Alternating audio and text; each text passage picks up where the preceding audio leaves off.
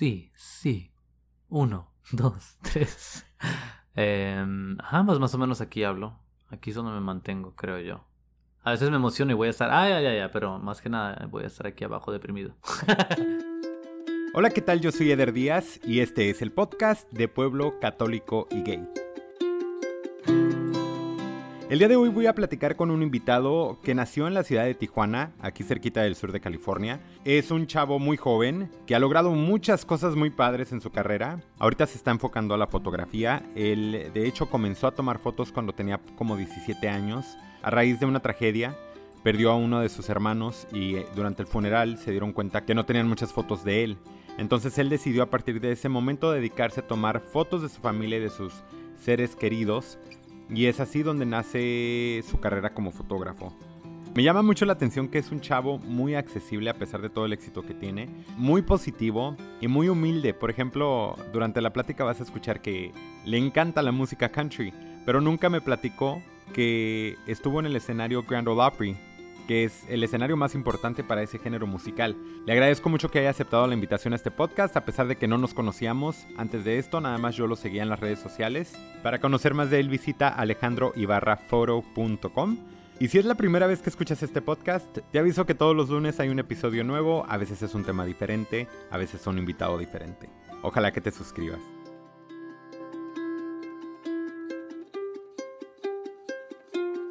Bienvenido Alejandro Ibarra al podcast de Pueblo Católico y Gay. Ay, muchas gracias, gracias por tenerme. Alejandro, ¿eres de pueblo? Soy de pueblo, sí. ¿Cuál es tu pueblo de Yo crecí en Tijuana. En Tijuana. Sí. Bueno, Tijuana, Tijuana es una provincia, supongo, sí. como una ciudad. Es una pero ciudad, ajá. Para propósito del podcast es pueblo. Para calificar. ¿Católico? Sí, crecí católico. ¿Actualmente te consideras católico? No, Ok. no. Y gay. Y gay. Ok. Gracias por la confianza antes que nada. Entonces, platícanos un poquito de lo que tú haces ahorita. Este, yo soy fotógrafo. Ahorita vivo en, en Nueva York. Soy fotógrafo de ah, celebridades, um, influencers, cosas más editoriales. Hago retratos y doy clases de fotografía en una academia ya también en Nueva York. Ok. Por ahí había escuchado que fuiste a un festival de cine. Ay, ay, ay, ¿Cuál, ay. era ese festival? Es- Casi no lo conozco, la verdad. Es... Cano, Canes. ¿Cómo se dice? ¿Se dice Canela, Can o sí, el Canes? cine de Canela.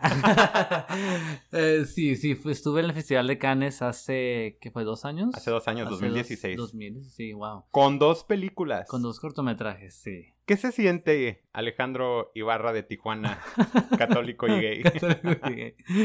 Ah, ¿Qué se sentirá Cannes? Pues fue, fíjate, la verdad que fue muy abrumante. este, Sí, me porque imagino. Pues era algo, era algo grande y, y sen- sentí mucho apoyo muy chido de, de la ciudad y, y de, de mis amigos y de familia y todo, pero al mismo tiempo tenía mucha presión con eso. Sí. Pero la verdad que fue una experiencia inolvidable, obviamente las mejores experiencias de mi vida. Y la verdad que sí ca- cambió mi carrera totalmente. Claro. Porque a partir de Cannes fue cuando en verdad ah, mi trabajo de fotografía, ni siquiera de cine, sino de fotografía, fue evolucionó a tratar más a celebridades y gente en la industria. Entonces, ¿eres un fotógrafo que hizo una película y le fue muy bien? ¿O eres un cineasta que tiene que ser fotógrafo Para pagar la renta. para pagar la renta? Fíjate que no me considero ni uno ni el otro. Yo, yo siempre, yo empecé haciendo cine y fotografía o sea, fue algo que se dio también natural, pero no fue porque dije quiero ser fotógrafo o quiero ser cineasta. Simplemente fueron dos medios que descubrí que podía usar para expresarme. Ah, entonces todo mi trabajo, sea de cine o, o de fotografía, proyectos personales, todo es muy personal y todo es de mis experiencias. No soy una persona, y lo he dicho esto mucho, no soy una persona muy creativa, en verdad. Como que no me podría imaginar escribir como The Matrix o algo así. O sea, nunca en la vida pudiera. Entonces por eso todo lo que hago es, es cos- eh, problemas que he tenido, experiencias que he vivido, buenas y malas, y todo nace de eso. Entonces, ¿cuál es como tu meta? A ser feliz en la vida. Muy bien, ¿no? Tener- Estás- Muy buena meta. Muy buena meta. No, pues fíjate que soy, me encanta hacer fotografía, pero sí, sí quisiera trabajar más en cine. Sí es algo que he descuidado. Y solamente lo he descuidado porque gracias al universo y lo que sea, me ha ido muy bien en fotografía. Entonces, por eso he tenido que poner en paréntesis ahorita en pausa.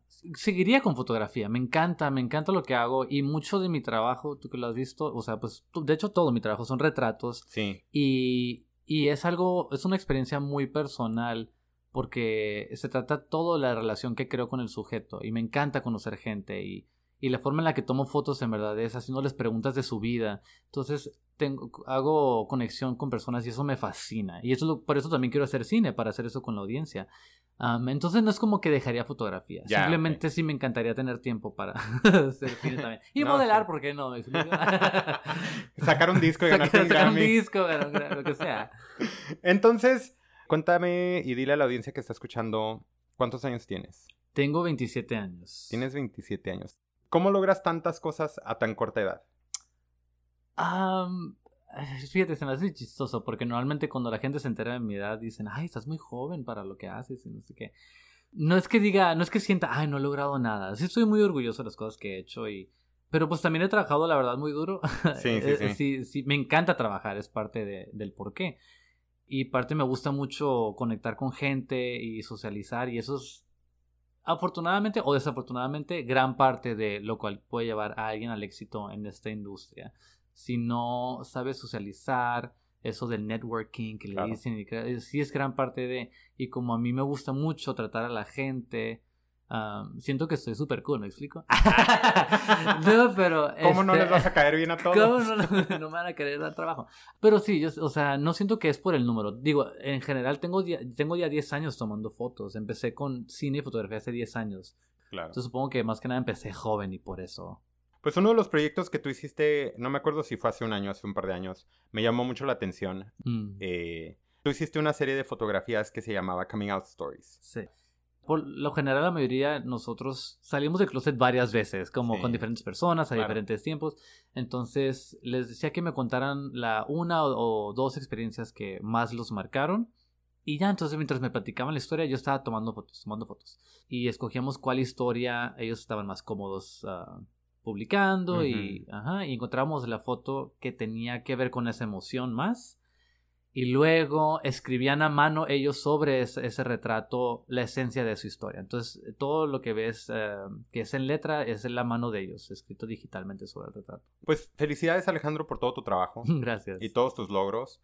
Digo, está de más decir que, que, eres un chavo admirable, un mexicano admirable y también un representante de la comunidad admirable. Ay, gracias. Significa mucho, mucho, digo todo, claro, pero específicamente la comunidad LGBTQ porque porque siento que para mi generación creciendo no había, no era tan abierto como es ahorita en, ciertas áreas y no teníamos tanta gente a quien como seguir o decir, ay, mira que cómo están ellos públicamente con su sexualidad.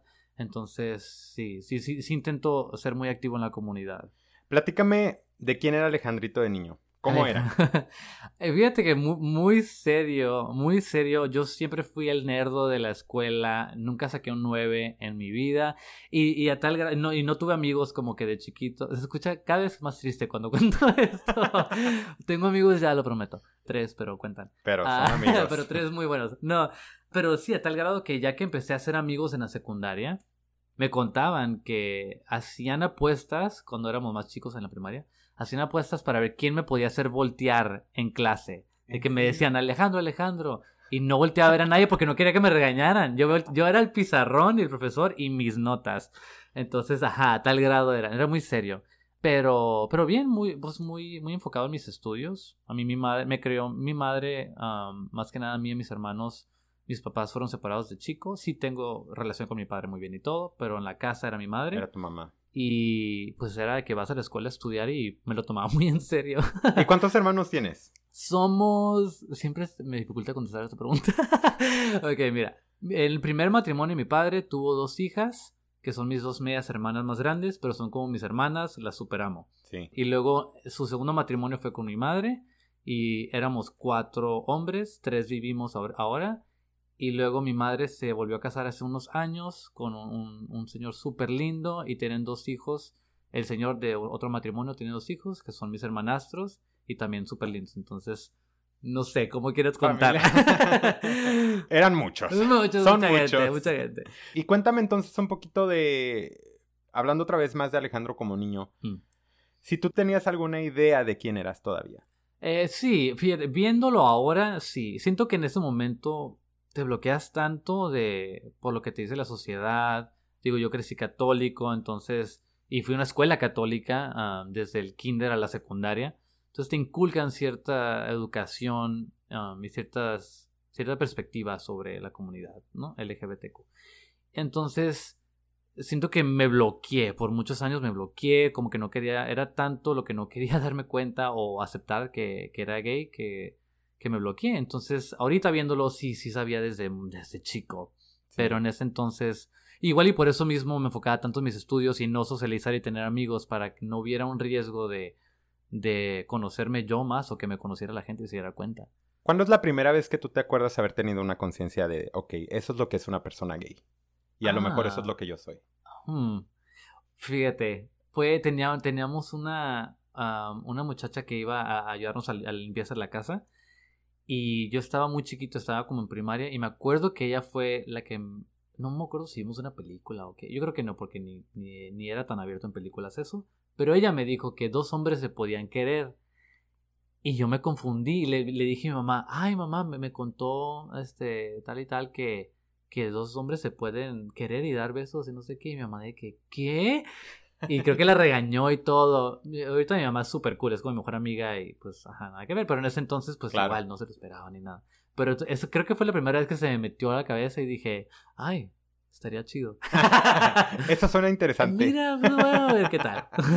ok, y tu mamá reaccionó de esa manera y qué consecuencia tuvo en ti. Creo que ver la confusión y el hecho que lo tomara de una forma negativa, como para regañar a, esta muchachita, este, creo que dije, ay, por algo lo tomó así. No fue como que, ay, sí, mijito, y claro que sí. No fue, no fue de ese tono ni nada. Y entonces como que creo que ahí fue que dije, no, mejor ni pienso, porque era, estaba chiquito, entonces como que estaba de que, wow, me encanta este tipo. Pero, pero como que desde ahí me empecé en verdad a bloquear.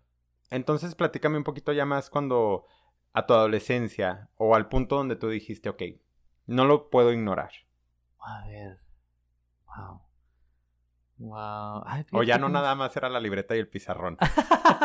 ya, tenía, ya tenía amigos, este, pero no me acuerdo cuándo fue un momento que dije, definitivamente soy y definitivamente tengo que esconderlo. Siento que gradualmente me fui dando cuenta, pero seguí en el closet. ¿Y cuál era tu plan? ¿Y tú? ¿Qué planeas hacer, Alejandro? ¿Qué pensabas? ¿Qué, piensas de la vida? ¿Para siempre quedarte en el closet? Sí, pues sí, la verdad que yo creo que sí. Yo creo que me acuerdo, todavía me acuerdo, igual y tú también te acuerdas. El irte a dormir la noche pensando, ojalá mañana no se den cuenta que soy gay. Cada noche, ojalá mañana no se den cuenta que soy gay. Entonces siento que ese miedo era tan grande que nunca me imaginé, nunca me cruzó de que, ay, a los 20 voy a poder salir. Nunca. Para mí era que no iba a salir. Y pues sí, salí con chicas y todo. Y, creo que parte de lo mismo de bloquearte y no aceptarte, te quieres convencer de que te gusta una chica porque lo tiene todo para gustarte. Pero pues no está eso, pero no lo entiendes y es una etapa muy confusa. Aparte que se nos da muy padre eso de hacer amigas. Sí, claro, claro. Entonces de que, wow, tenemos química, claro, nos encanta bailar y nos encanta lo que sea, ¿no? Entonces como que... Pero no, no te puedo decir, creo que no, nunca me imaginé salir del closet de chico. Entonces tú tenías novias. Nunca, Anduve, anduve, creo. Ay, sí está escuchando. Sí, anduvimos, culero. Ahorita la muchacha sí toda devastada. Sí, devastada. Eh, no, pero sí, sí estuve saliendo con chicas y, muy bonitas y todo, pero, pero pues nada. ¿En algún momento exploraste tu otra sexualidad? Tu otra sexualidad. de todas las que tienes. no, me refiero, en algún momento durante tu adolescencia, si tratando de esconderlo y socializando con chavas, si hubo un momento también en tu, dentro de tu exploración y con tus amistades donde también decías, no, es que también existe otro mundo. No, la verdad, y fíjate que, que no exploré con ninguno, o sea, yo sabía ya como que quién era, y, pero el medio era tan grande que como que pues ni yo me lo aceptaba, pero yo ya sabía. Y, y no exploraba ni con hombres ni con mujeres. Yo sabía que quería y sabía que quizá estaba mal o que no debería entonces, no, yo fui, yo fui muy, muy bien, muy bien portado. no, por, no por decisión propia, pero. ¿Te acuerdas de la primera persona gay que tú conociste? No me acuerdo si fue la primera, pero me, acuerdo de uno que sí me, sí me movió, me impactó, que fue, ya no estaba en Tijuana, yo terminé la preparatoria en Carolina del Norte, aquí en Estados Unidos. En Carolina del Norte. En Carolina del Norte. Pues muy natural la transición, ¿no? Sí, Todo el mundo de Tijuana se va a Carolina del Norte, al sur, a un pueblito. ¿Ves? Sí, soy de pueblo. Y ahí había un, un freshman de, de primer, de primer grado ahí en prepa que era abiertamente gay. Y era la primera vez, creo, que veía a alguien abiertamente gay y como que no se dejaba, que se defendía. Y lo, y lo bulleaban mucho. Estamos hablando del sur, de un pueblo muy conservador. Yo creo que era la única persona abiertamente gay y yo era el único mexicano. Entonces era como que... um, y me dolía el no poder apoyarlo porque yo seguía en el closet y, y me explico como que... ¿Lo no podía- bulleabas? No, yo no lo bulleaba, no para nada. Yo nunca bulleé porque yo siempre fui como calmado y callado, por, o sea, Sí. Entonces no, yo nunca fui de esos, ¿ok? no sé qué piensas de mí ahorita para preguntarme eso. No, pero otro- otros, otros chicos sí, y él se defendía. No, yo sí te, yo te, y lo dije yo cuando conté mi historia en mi episodio que yo sí lo hacía. Ah, Porque era una manera Hay de sí. distanciarme. Ajá, sí, No, sí, hay- sí. hay mucha gente Mejor que sí. que le griten a él y Mm. no a mí. Sí, sí conozco gente que igual lo procesa de esa forma, ¿no? Cada quien tiene su modo. Yo, yo no, pero me afectó mucho que yo me gradué y luego me enteré que se suicidó. Entonces para mí fue como que me quedé con esa cosa de que, wow, nunca, como yo no me acepté a tiempo, pude haber sido un amigo para él que él no tenía, quizá, en, en ese ambiente. Y yo entendía por qué estaba pasando, pero fui como tan como cobarde en el momento que no pude ayudarlo. Entonces eso sí es algo que como que me afectó. Wow. Curiosamente él tenía como la, el valor de ya haber salido del closet, ¿no? Pero a fin de cuentas terminó quitándose la vida. Ajá. Y supongo Sí. que tenía mucho que ver el ambiente donde él también estaba creciendo. Él no era Sí. latino, obviamente, pero un pueblito en Carolina del Sur en aquel entonces es igual que uno ser de un pueblito, Sí. ¿no? En el medio de México. Sí, sí, sí. Es un lugar muy conservador, muy tradicional. Y pues hasta la fecha sigue siendo. Quizás se ha mejorado, pero pues sí, no era como que, no era como ahorita, aquí Los Ángeles o. Nueva York o Ciudad de México. O sea, Claro. No, no lo es. ¿Cuándo te viniste a Los Ángeles? Yo me vine um, a los 21. Cumplí 22 años aquí, recién. ya. Acaba de llegar y cumplí 22 años aquí. Aquí estudié cine primero y luego hice mi maestría igual. Ajá, estuve 6 años aquí. ¿Cuándo saliste del closet? Así ya. A los días antes de cumplir 21 años, yo estaba en una universidad mormona en Idaho. Y ahí, justo el semestre yo, antes de que llegara, me enteré por el chismógrafo de la universidad que un, un chico había salido del closet o lo habían sacado del closet y lo corrieron, literal. Entonces para mí fue como que, ok, obviamente no puedo salir del closet, pero he estado en el closet toda mi vida, que más difícil puede ser dos años más, ¿no? O tres o whatever, el tiempo que iba a estar ahí. Pero poco a poco me fui frustrando más y más um, el no poder como que ser libre, eh, de expresarme, de ser quien quería ser. Y aparte tenía muy buenas amistades ahí. Y días antes de mi, que, cumplí 21 años dije, wow, estoy aquí en un pueblo en Idaho, mormón, que voy a cumplir 21 años y no puedo ir a un bar gay por primera vez y como socializar y sentir la experiencia de que, ay, quizás le gusto a alguien y quizás se me acercan y tenemos una plática. Es todo lo que quería sentir, así como que podía ser atractivo para alguien. Nunca había tenido esa experiencia yo con alguien, la verdad, este, porque nunca anduve, ni en el closet estuve como que, ay, con novios en sí, no. Me empecé a frustrar por lo mismo. Y ya días antes, cuando todavía existía el Nextel, ¿Por Nextel? por Nextel, porque estaba allá en un pueblo, ¿no? Porque iba a ser. Um, y por Nextel salí con uno que otro amigo y amiga de Tijuana. ¿Y cuáles fueron las reacciones? Ay, pues ya sabían.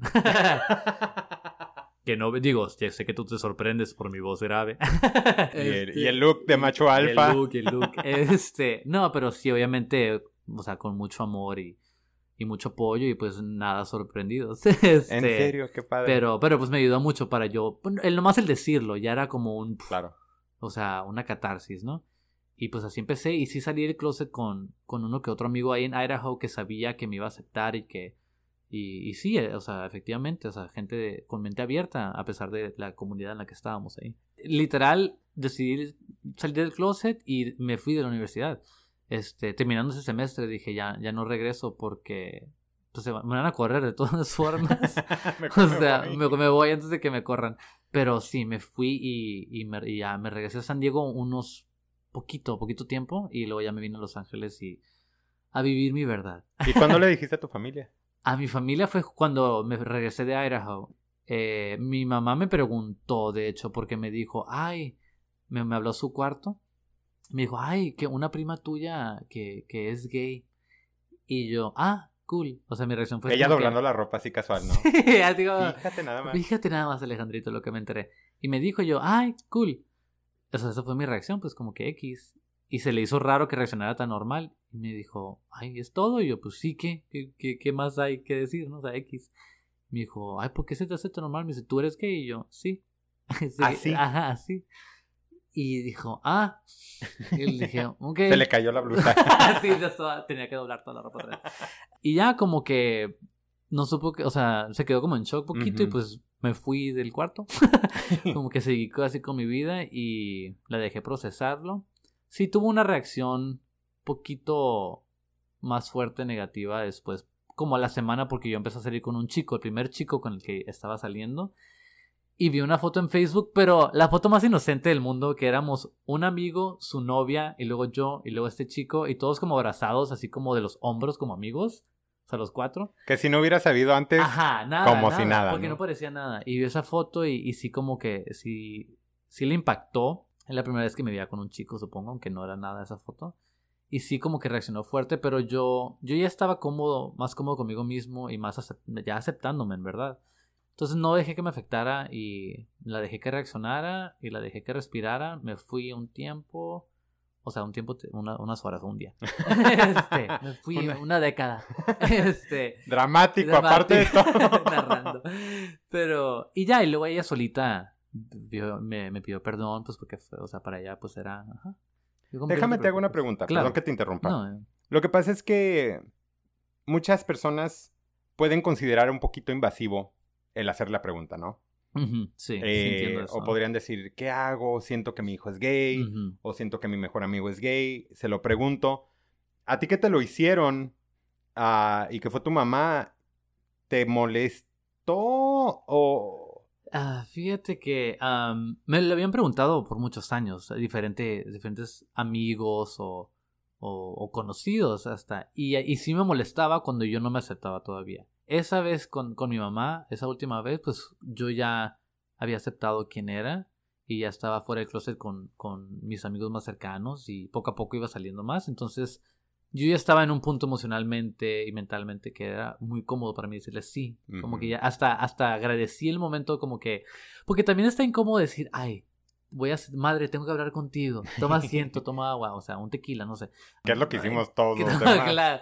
Sí, o sea, porque digo también me incomoda la idea de que tenga que ser un evento, un thing. Sí. Yo siento que eventualmente lo ideal es que no tenga nadie que salir del closet, punto, porque pues, o sea, pues no, no es algo que te, te define en ciertas formas, pero no es todo lo que es de ti, ¿me explico? La gente heterosexual no es como que, ay, soy heterosexual, o sea, sí. Entonces, eventualmente, o sea, sé que ese va a ser el punto, entonces por eso hasta me gustó que ella me lo preguntó porque me, me evadió tener que hacer todo un evento de, de, salir del closet con ella. Cuando tú ya sales del closet, ¿te costó despojarte de cosas o tú ya naturalmente viviste? Siento que naturalmente tú ya saliste. Así tú así como te veo, que te vale todo.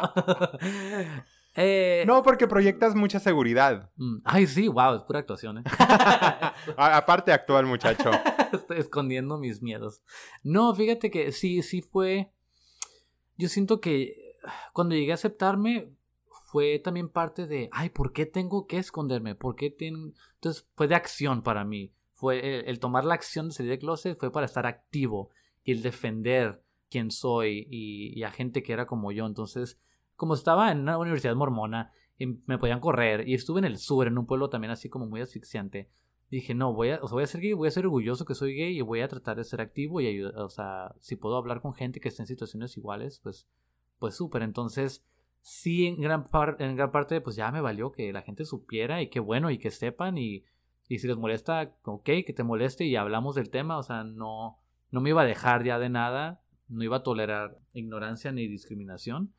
Entonces sí, fui, sí, con mucho orgullo me empezó a valer lo que dice la gente y así estoy hasta la fecha, la verdad. Escuché a una actriz decir esto, esta expresión, que es a todos nos visita la vida. Es decir, todos tenemos eventos fuertes, a veces trágicos, que nos van formando. Y entonces a mí la vida me ha visitado también un par de veces y me ha hecho de, de piel muy gruesa. Ahorita con las redes sociales, o sea, todo, o sea, recibo mensajes de la verdad, de ignorantes y de odio muy seguido. ¿En serio? Muy seguido. Y más por el tipo de proyectos que hago, siempre de temas de la comunidad LGBT. Entonces, como que, o sea, no, puedo, no puedo dejar que me afecte y, y no, no, no es algo que me afecte en lo más absoluto. Ni te detiene ni nada. Mm, mm, mm. Fui, una cosa que me dijo mi padre cuando con él salí del closet uh, fue que me dijo, no seas amanerado.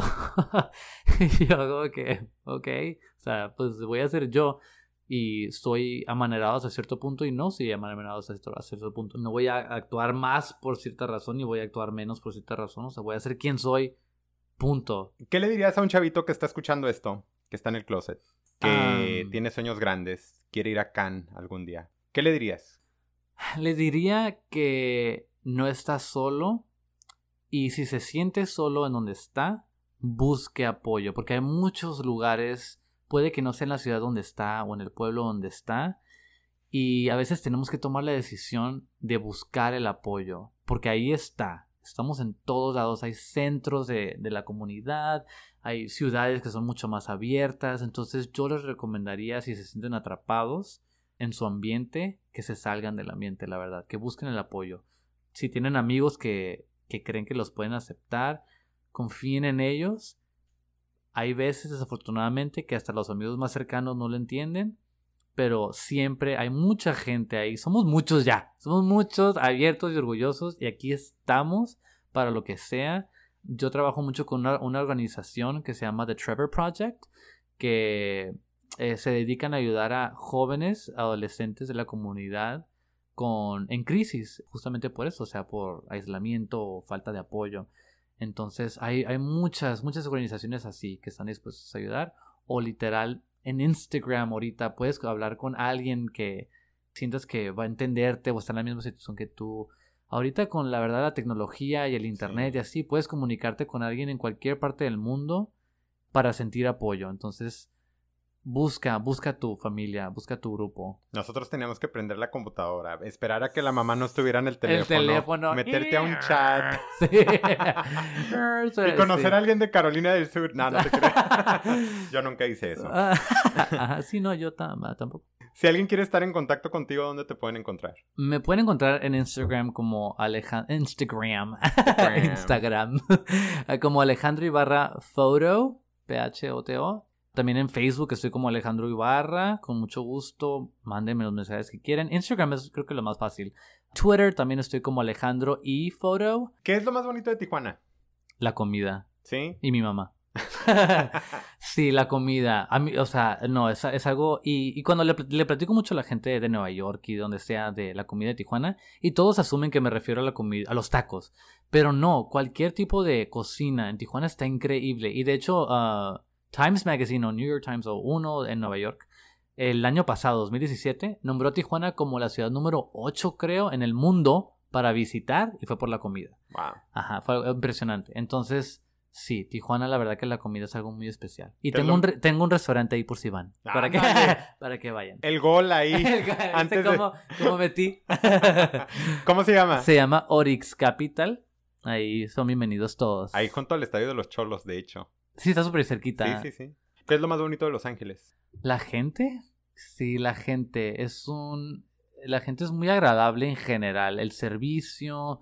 La gente, si vas a un café, literal, así un extraño te puede preguntar cómo va tu día, así, o sea, es muy como amigable y puedes hablar con quien sea. En Nueva York, a contraste, la gente es muy fría, todo es más seco, más duro, más directo. Entonces, en, en cierta parte por eso yo encajo ahí, pero, pero sí extraño mucho aquí la calidad. Así, o sea, en cuanto a la calidez, perdón, la calidez de la gente. ¿Eres feliz? Ah, como... Uy, esta pausa se vio muy mal. Es que yo no creo que puedas estar constantemente feliz. Tengo momentos muy felices y otros bajos, como creo que cualquier ser humano. Pero me considero una persona muy suertuda. Me encanta que complicas todas las preguntas. ok, vuelvo a preguntar. Actualmente, en este momento, ¿Eres feliz? Uy, sí, ahorita estoy muy feliz, estoy muy ¿Qué te divertido. cuesta, ya ves?